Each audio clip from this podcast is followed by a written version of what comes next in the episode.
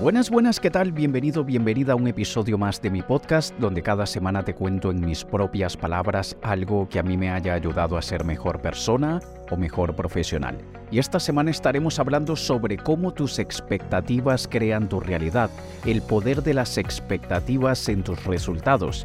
Así que presta mucha atención porque si sientes que no estás consiguiendo lo que quieres o quizás siempre has tenido, sientes que tienes más dificultad que otras personas en conseguir aquello que quieres, probablemente tenga algo que ver con las expectativas, pero no las expectativas en el sentido estricto de la palabra o como estamos acostumbrados a usar esa palabra, sino algo un poco más profundo y ya te diré en qué consiste. Pero antes quiero recordarte que también tengo mi programa de entrevistas Alejandro Key Presenta, donde estoy entrevistando a personalidades muy interesantes. Te dejo el enlace aquí debajo en la descripción que te llevará a la lista de reproducción en YouTube, donde podrás escuchar la historia y, y, todo lo que tienen para aportar estas personas que estoy seguro te ayudarán muchísimo en tu vida. Así que ve los enlaces aquí de la descripción porque allí lo tienes todo. Vamos entonces a entrar en materia con el tema de esta semana y vamos a explorar algo que además se le suele llamar el efecto Pigmalión y también la profecía autocumplida y cómo estos conceptos están relacionados con la teoría de la expectativa. Y al comprender cómo funcionan estas fuerzas, podremos tener una comprensión mucho más profunda de cómo nuestras expectativas pueden influir en nuestra motivación, en nuestro comportamiento y en nuestros resultados, ¿vale? La teoría de la expectativa fue elaborada originalmente por Víctor Brum y posteriormente enriquecida o mejorada por Lyman Porter y por Edward Loda a través de lo que ellos llamaron el modelo de la motivación. Y se basa en la premisa de que las personas son más propensas a realizar un esfuerzo significativo si creen que esos esfuerzos traerán un resultado satisfactorio con recompensas significativas. Dicho de otra manera, si una persona cree que su esfuerzo dará un resultado positivo, estará más motivada a trabajar duro. Por otro lado, si esta persona cree que su esfuerzo no será recompensado, no tendrá la motivación necesaria para poner el esfuerzo. Y esto es algo que a lo largo de los 15 años que, he estado trabajando con emprendedores y empresarios, es algo muy común que he visto con un grupo de emprendedores que no se mueven porque no creen que van a conseguir el resultado que les están poniendo delante como una posibilidad.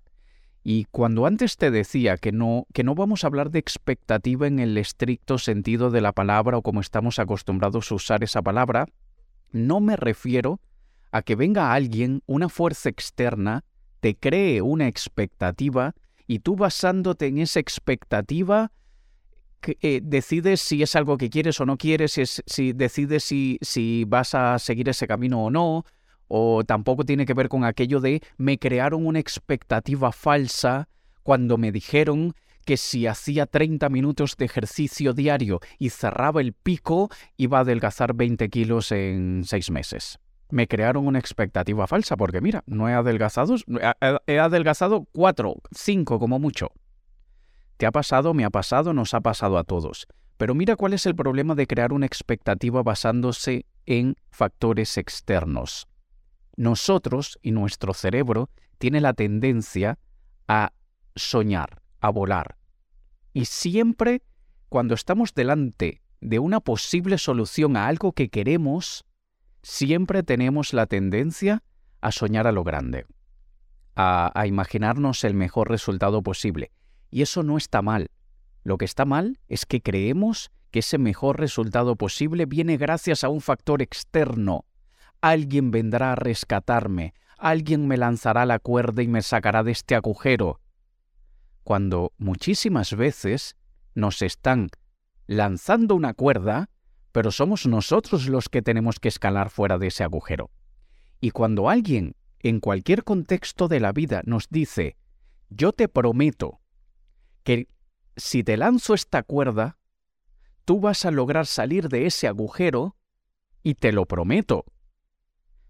Mucha gente queda decepcionada porque piensan o dicen, ay, pero es que yo no esperaba que tendría que escalar del agujero yo solo. Me habían prometido que al lanzarme la cuerda yo iba a salir del agujero. No me habían dicho que me iba a romper las manos y que iba a tener que hacer tanto esfuerzo y que me iba a costar tanto lidiar con mi propio peso para subir esos tres metros de agujero y estar en la libertad. Esto nos pasa a todos, porque siempre estamos esperando que el factor externo nos rescate. Y ya entendiendo que esto es una estupidez, esto es, parte de nuestro sesgo cognitivo más limitador. Nosotros tenemos que, ya sabiendo esto, tratar de únicamente concentrarnos en nuestras expectativas internas, todo lo que es intrínseco. Y vamos a ver, aquí es donde entra el aporte de Lyman y Edward Lola, que ellos llevaron el concepto de la, de la teoría del expectativo a un nivel más profundo. Porque ellos dijeron la motivación que se tenga y la energía que se invierte en una tarea no dependen únicamente de la probabilidad de recibir una recompensa, sino también del valor de la recompensa. Cuanto más alto sea el valor, valor real o subjetivo, mayor motivación y mayor predisposición a inyectarle mayor esfuerzo. Entonces vamos a ver. Por un lado, tengo que tener la expectativa de que voy a recibir una recompensa. Si yo me doy al trabajo de escalar esta cuerda y salir del agujero, es porque sé que voy a salir del agujero. Porque si veo que me, han lanzado una cuerda, un hilo de costura, eh, eso no va a soportar mi peso. Entonces ni me muevo. Pero cuando creo que sí voy a obtener un resultado, entonces me muevo. Pero luego está, ¿qué tan valiosa es la recompensa? ¿Será que saliendo del agujero voy a entrar en la jaula de unos leones? Déjame aquí, déjame, déjame aquí, no me voy a mover, porque la recompensa que voy a obtener no solamente tengo que tener la seguridad de que la voy a obtener, sino que tiene que ser valiosa. Y como esto se aplica a todos los contextos y áreas de la vida, podemos recibir recompensas intrínsecas como la sensación de logro o realización personal, como recompensas extrínsecas como las económicas. Por ejemplo, tenemos mejor calidad de vida, una mejor casa, un mejor coche, viajar, ahorrar, etc. Y si una persona considera que la recompensa es justa en relación con el esfuerzo que se debe realizar, esto hace que aumente su motivación y la sensación de justicia en la recompensa, curiosamente, es un factor muy importante en la satisfacción derivada de ella. Y volvemos una vez más a lo de las expectativas que nos creamos basándonos en factores externos. Este sentido de justicia siempre eh, se lo atribuimos a todo y es algo sumamente natural incluso en los primates han habido estudios de monos donde a un mono le dan un, dulce o un dátil y al otro le dan un pepino y el, y el mono que recibió el pepino vio que recibió un pepino mientras que el otro recibió un dátil y habiendo hecho lo mismo. Y el del pepino se siente injusticiado y lanza el pepino por la cabeza al investigador. Es como a mí me das un dátil también. Es curiosísimo esto. Entonces, ya sabiendo que eso forma parte de nuestra naturaleza y entendiendo que no somos macacos, sino que en principio, en teoría, somos superiores a los macacos, vamos a utilizar nuestras capacidades cognitivas superiores para no dejarnos llevar por nuestros instintos animales más básicos. Entonces, el sentido de justicia que nosotros le anexamos a cualquier cosa que hagamos, nosotros tenemos que hacerlo con un objetivo en mente, si me dicen que yo haciendo esto voy a obtener esto y no me parece justo, ¿por qué no me parece justo? ¿Porque no es justo para mí? ¿Porque no es justo en comparación con el esfuerzo? ¿O porque no es justo porque estoy viendo que al macaco de al lado le han dado un dátil y a mí me están dando un pepino? Esto es algo importante que hay que analizar, porque muchas veces el sentido de justicia es en comparación con los demás. Y muchísimas veces este sentido de justicia es irreal es ficticio, es una ilusión, y es aquí donde cuando la mezclamos con nuestra expectativa que hemos creado por factores externos, mira, mira, esta, bomba Molotov, expectativa que me he creado porque otra persona me creó una expectativa, más el sentido de justicia o injusticia porque me comparo con lo que reciben los demás, ¿qué hace eso de mí? Un perfecto imbécil. Es lo que hace eso de mí. Y esto es algo que también vemos muchísimas veces en este mundillo en el que todo el mundo es un gurú de cualquier cosa, cuando, y, esto lo viví yo, porque yo eh, empecé a dar cursos y formación de marketing en el año 2008. En aquella época éramos cinco o seis. Hoy hay cinco o seis millones. En aquella época éramos cinco o seis. Y nos manteníamos muy a la par y todo estaba bastante pies en la tierra en aquella época. Luego empieza a entrar una nueva generación o un nuevo grupo de impresentables que empiezan a hacer promesas cada vez más difíciles de, conseguir y de entregar. Y es aquí donde yo he visto en mi propia piel, y compañeros lo hemos visto y lo hemos comentado, que, que entre nosotros decimos, ¿no os ha pasado que la gente viene con unas expectativas más astronómicas, más locas, gente que te dice, si tú no me garantizas que esa formación que voy a hacer contigo de un día entero, donde te voy a pagar, yo qué sé, 150 euros o dólares, si tú no me garantizas que esas ocho horas que pasé contigo y que te pagué 150 dólares, no la transformo en 1.5 millones de dólares o euros de facturación, no lo quiero. Esto pasa. Pasa. Y pasa más de lo que crees. ¿Por qué? Porque hay mucha gente que está creando la expectativa de que con un mínimo esfuerzo, sin mover un dedo, tú vas a hacerte millonario. Y se sienten, los que escuchan eso, sienten que la recompensa que obtendrán conmigo no compensa versus la recompensa que le está prometiendo otro. Porque yo le digo a mis clientes, yo ya no doy cursos de formación como los que hacía antes, hoy trabajo con un grupo muy selecto de personas que, no tengo que estarles explicando esto, que lo ven clarísimo, ¿vale? Pero son la minoría.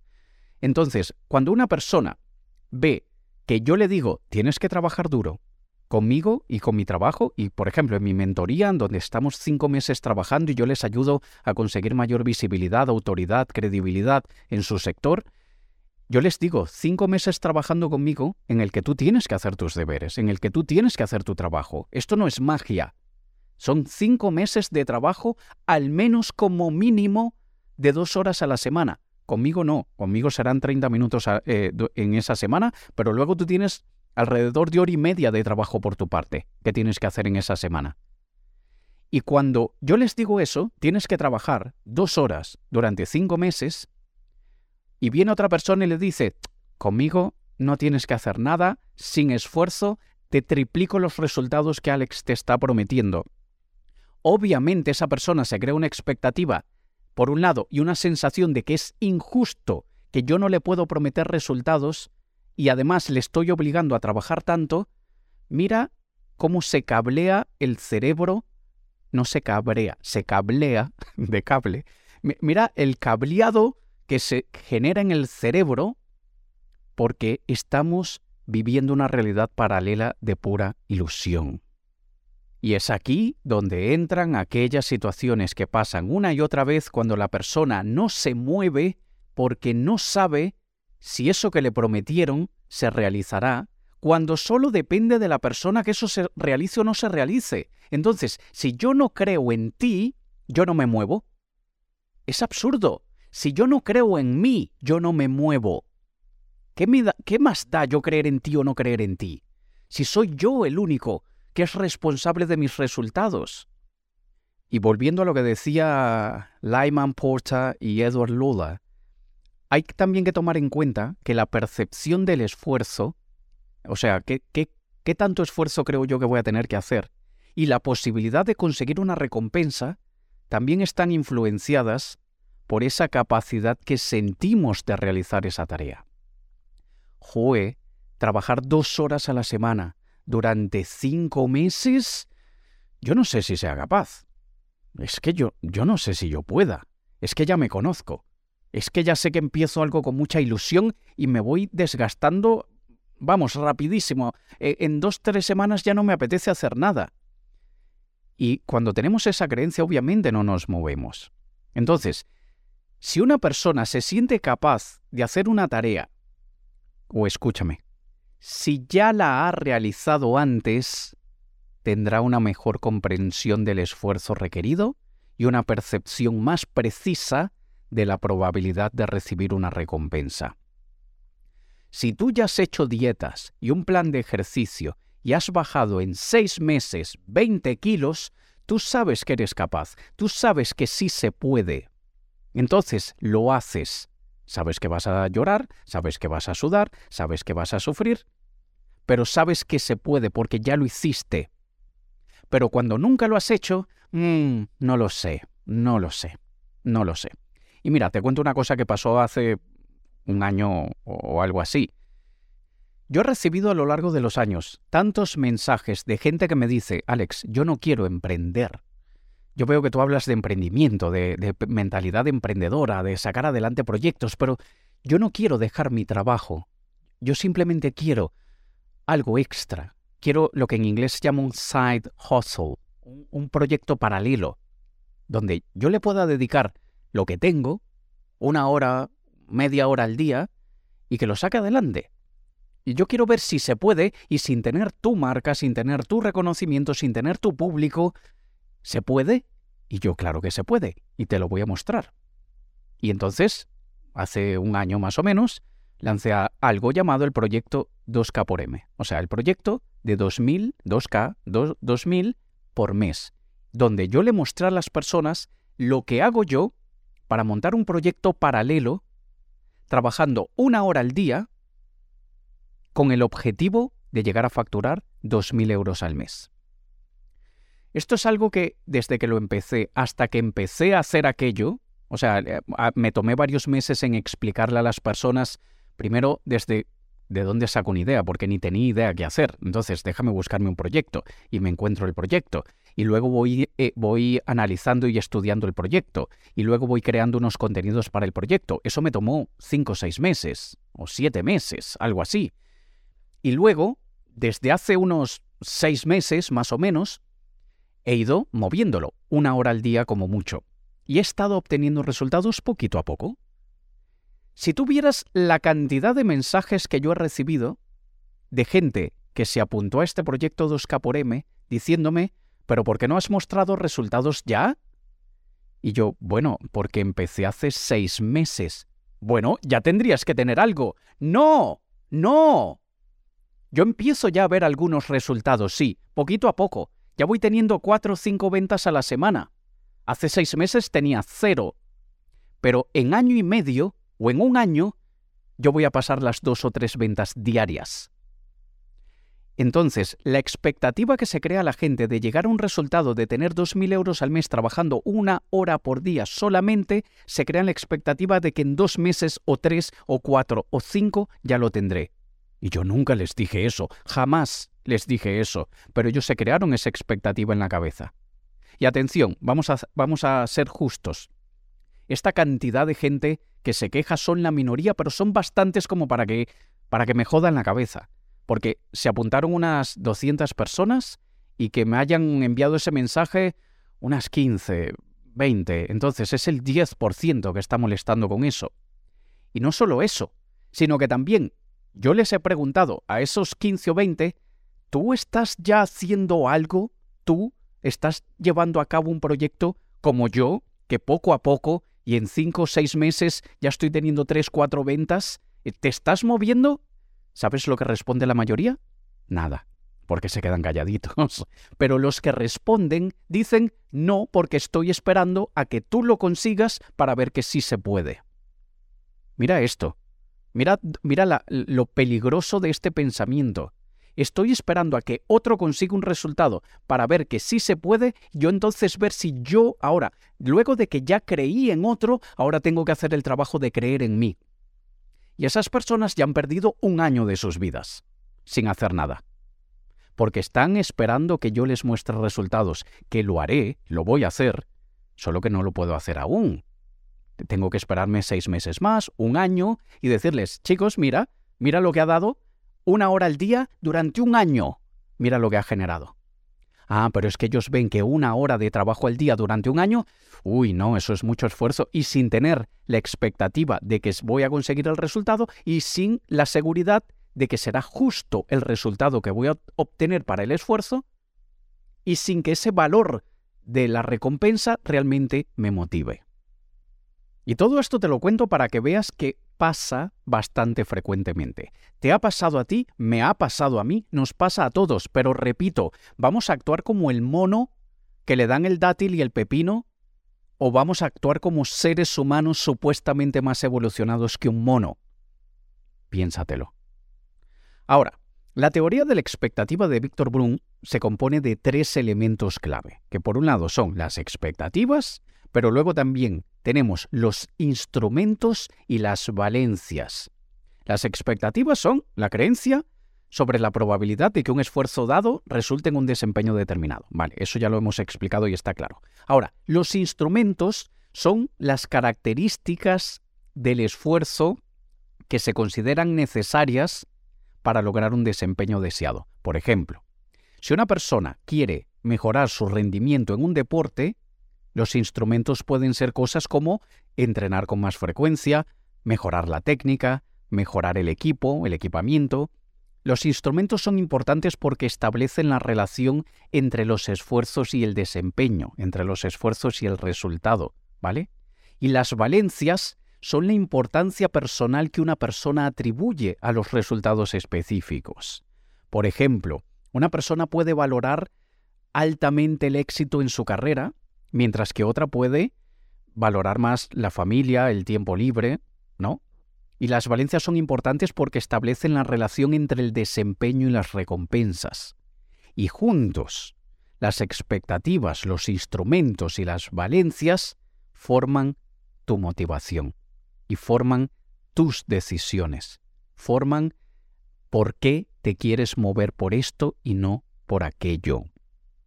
Según la teoría de la expectativa, la motivación de una persona se determina por la multiplicación de sus expectativas, instrumentos y valencias.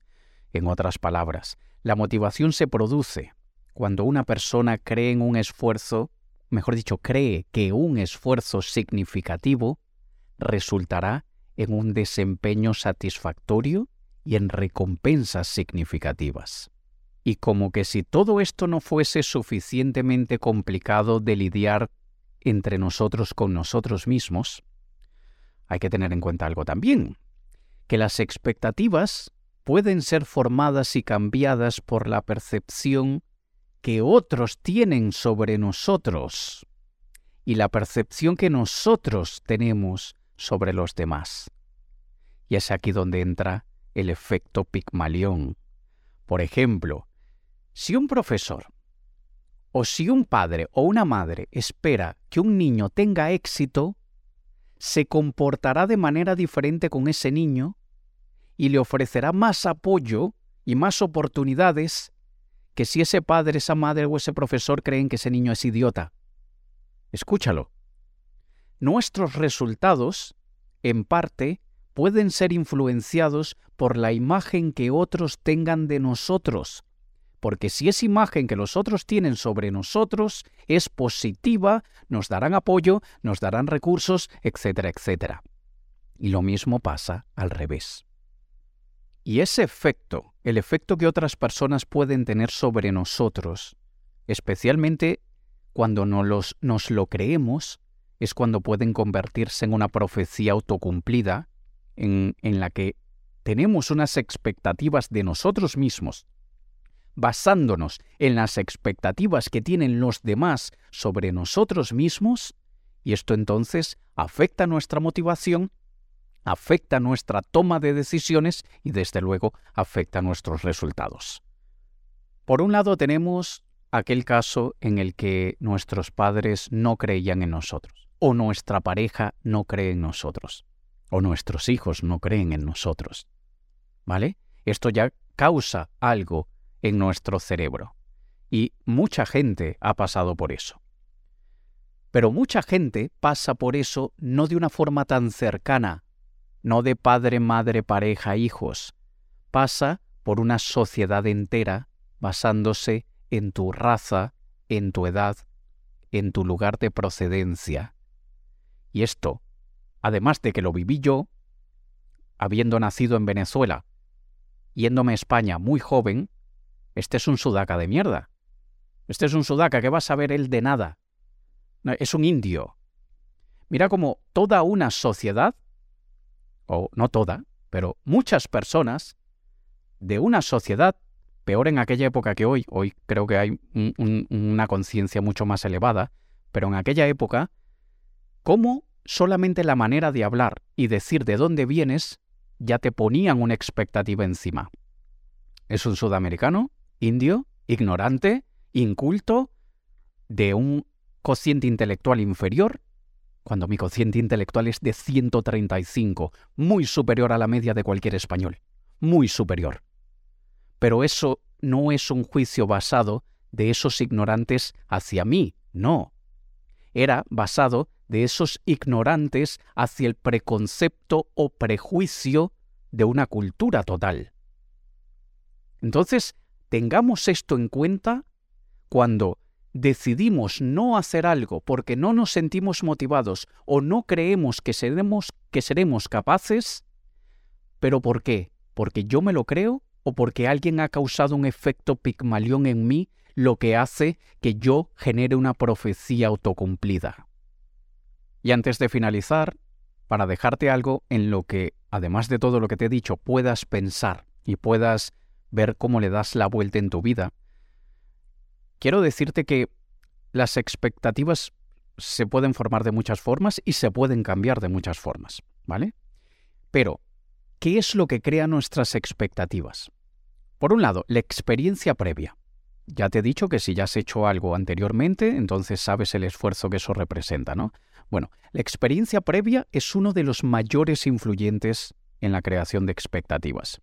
Si hemos tenido experiencias positivas sobre algo en el pasado, es más probable que tengamos expectativas positivas sobre eso en el futuro. Si hemos tenido experiencias negativas con algo en el pasado, es más probable que tengamos expectativas negativas sobre eso en el futuro. Pero también se crean por la información y la comunicación. La, información y la comunicación también pueden influir en esta formación de expectativas, porque si recibimos información positiva sobre alguien o algo, los chinos son inteligentes en matemáticas, los sudamericanos son unos indios ignorantes, es información que recibamos, sea buena o mala, crea expectativas. Por otro lado, tenemos el refuerzo y castigo, que el refuerzo y castigo es si recibimos un refuerzo por nuestro comportamiento, es más probable que tengamos expectativas positivas en el futuro sobre algo similar. Si recibimos un castigo por nuestro comportamiento, es más probable que tengamos expectativas negativas en el futuro. Y este castigo no es necesariamente un castigo físico. El castigo puede venir en forma de crítica. ¿Qué? ¿Que vas a emprender? ¿Qué, pero estás loco? ¿Estás loca? Búscate un trabajo y de funcionario mejor. Trabaja para el gobierno y nunca más tendrás que preocuparte con nada en la vida. Porque, vale, no ganarás mucho, pero estarás seguros, tienes 14 pagas, en fin, consíguete un trabajo en el gobierno. Y ese es el castigo que muchos reciben por parte de su pareja, de sus padres, de sus hermanos, y es lo que hace que ellos se creen una expectativa negativa sobre voy a fracasar si monto algo mío, algo propio. Mira, mira, mira lo, lo potente de todo esto. Y luego tenemos la percepción de la capacidad propia, que es lo que ya hemos venido comentando. Si creemos que somos capaces de hacer algo, es más probable que tengamos expectativas positivas. Si creemos que no somos capaces de hacer algo, es más probable que tengamos expectativas negativas. Así que mucho para pensar, pero también mucho para actuar, mucho para cambiar, mucho para para decidir de otra manera lo que veníamos decidiendo de, de, una forma muy cuadriculada probablemente, las expectativas pueden tener un profundo impacto en la motivación que sientas, en el, en el esfuerzo que le inyectas a una tarea y en el valor que le atribuyes a tus resultados. Y estas expectativas pueden ser cambiadas de la misma manera que han sido formadas, con la experiencia previa Crea experiencias positivas, pequeñitas, relativamente fáciles entre comillas, para que veas que sí puedes, en vez de esperar perder 20 kilos en 6 meses, ¿qué pasa si pierdes 5 en 6 meses? Eso es menos de un kilo al mes. Cuando veas que eres capaz de hacer algo pequeñito y ya tienes una experiencia positiva previa con algo pequeño, dirás, pues vamos a subir a los 8 kilos y vamos a subir a los 10. Porque ya tienes experiencias positivas que te hacen crear una expectativa positiva y lo que tienes que hacer es simplemente aumentar el esfuerzo.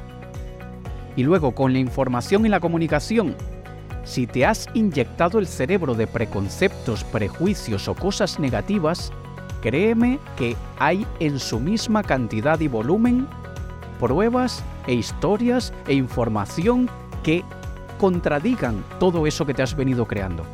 Un preconcepto, un prejuicio, es simplemente un atajo ignorante que hacemos para tomar una decisión. Así que tienes muchísimo para pensar. Espero que todo esto te traiga algo en tu manera como a partir de ahora utilizas tu lenguaje, las palabras que utilizas, la actitud que tienes, los estímulos a los que te expones, porque ya sabes que todo eso crea tus expectativas y tus expectativas crea tu realidad. Te recuerdo que aquí debajo te he puesto en la descripción el enlace a mi programa de entrevistas Alejandro que presenta, te llevará a YouTube también te dejo el enlace de mi Instagram. Solo tienes que pulsar, ni siquiera tienes que ir a Instagram y buscarme. Solamente pulsas allí, se te abrirá Instagram, me envías un mensaje privado y me dices, Alex, he escuchado tu podcast y opino esto o no, o me dices, me ha gustado, no me ha gustado, estoy de acuerdo, no estoy de acuerdo, lo que tú quieras, vamos a llevar la conversación más allá de esta plataforma de podcast, ¿vale? Nos escuchamos la próxima semana. Te ha hablado Alex Kay. Un saludo.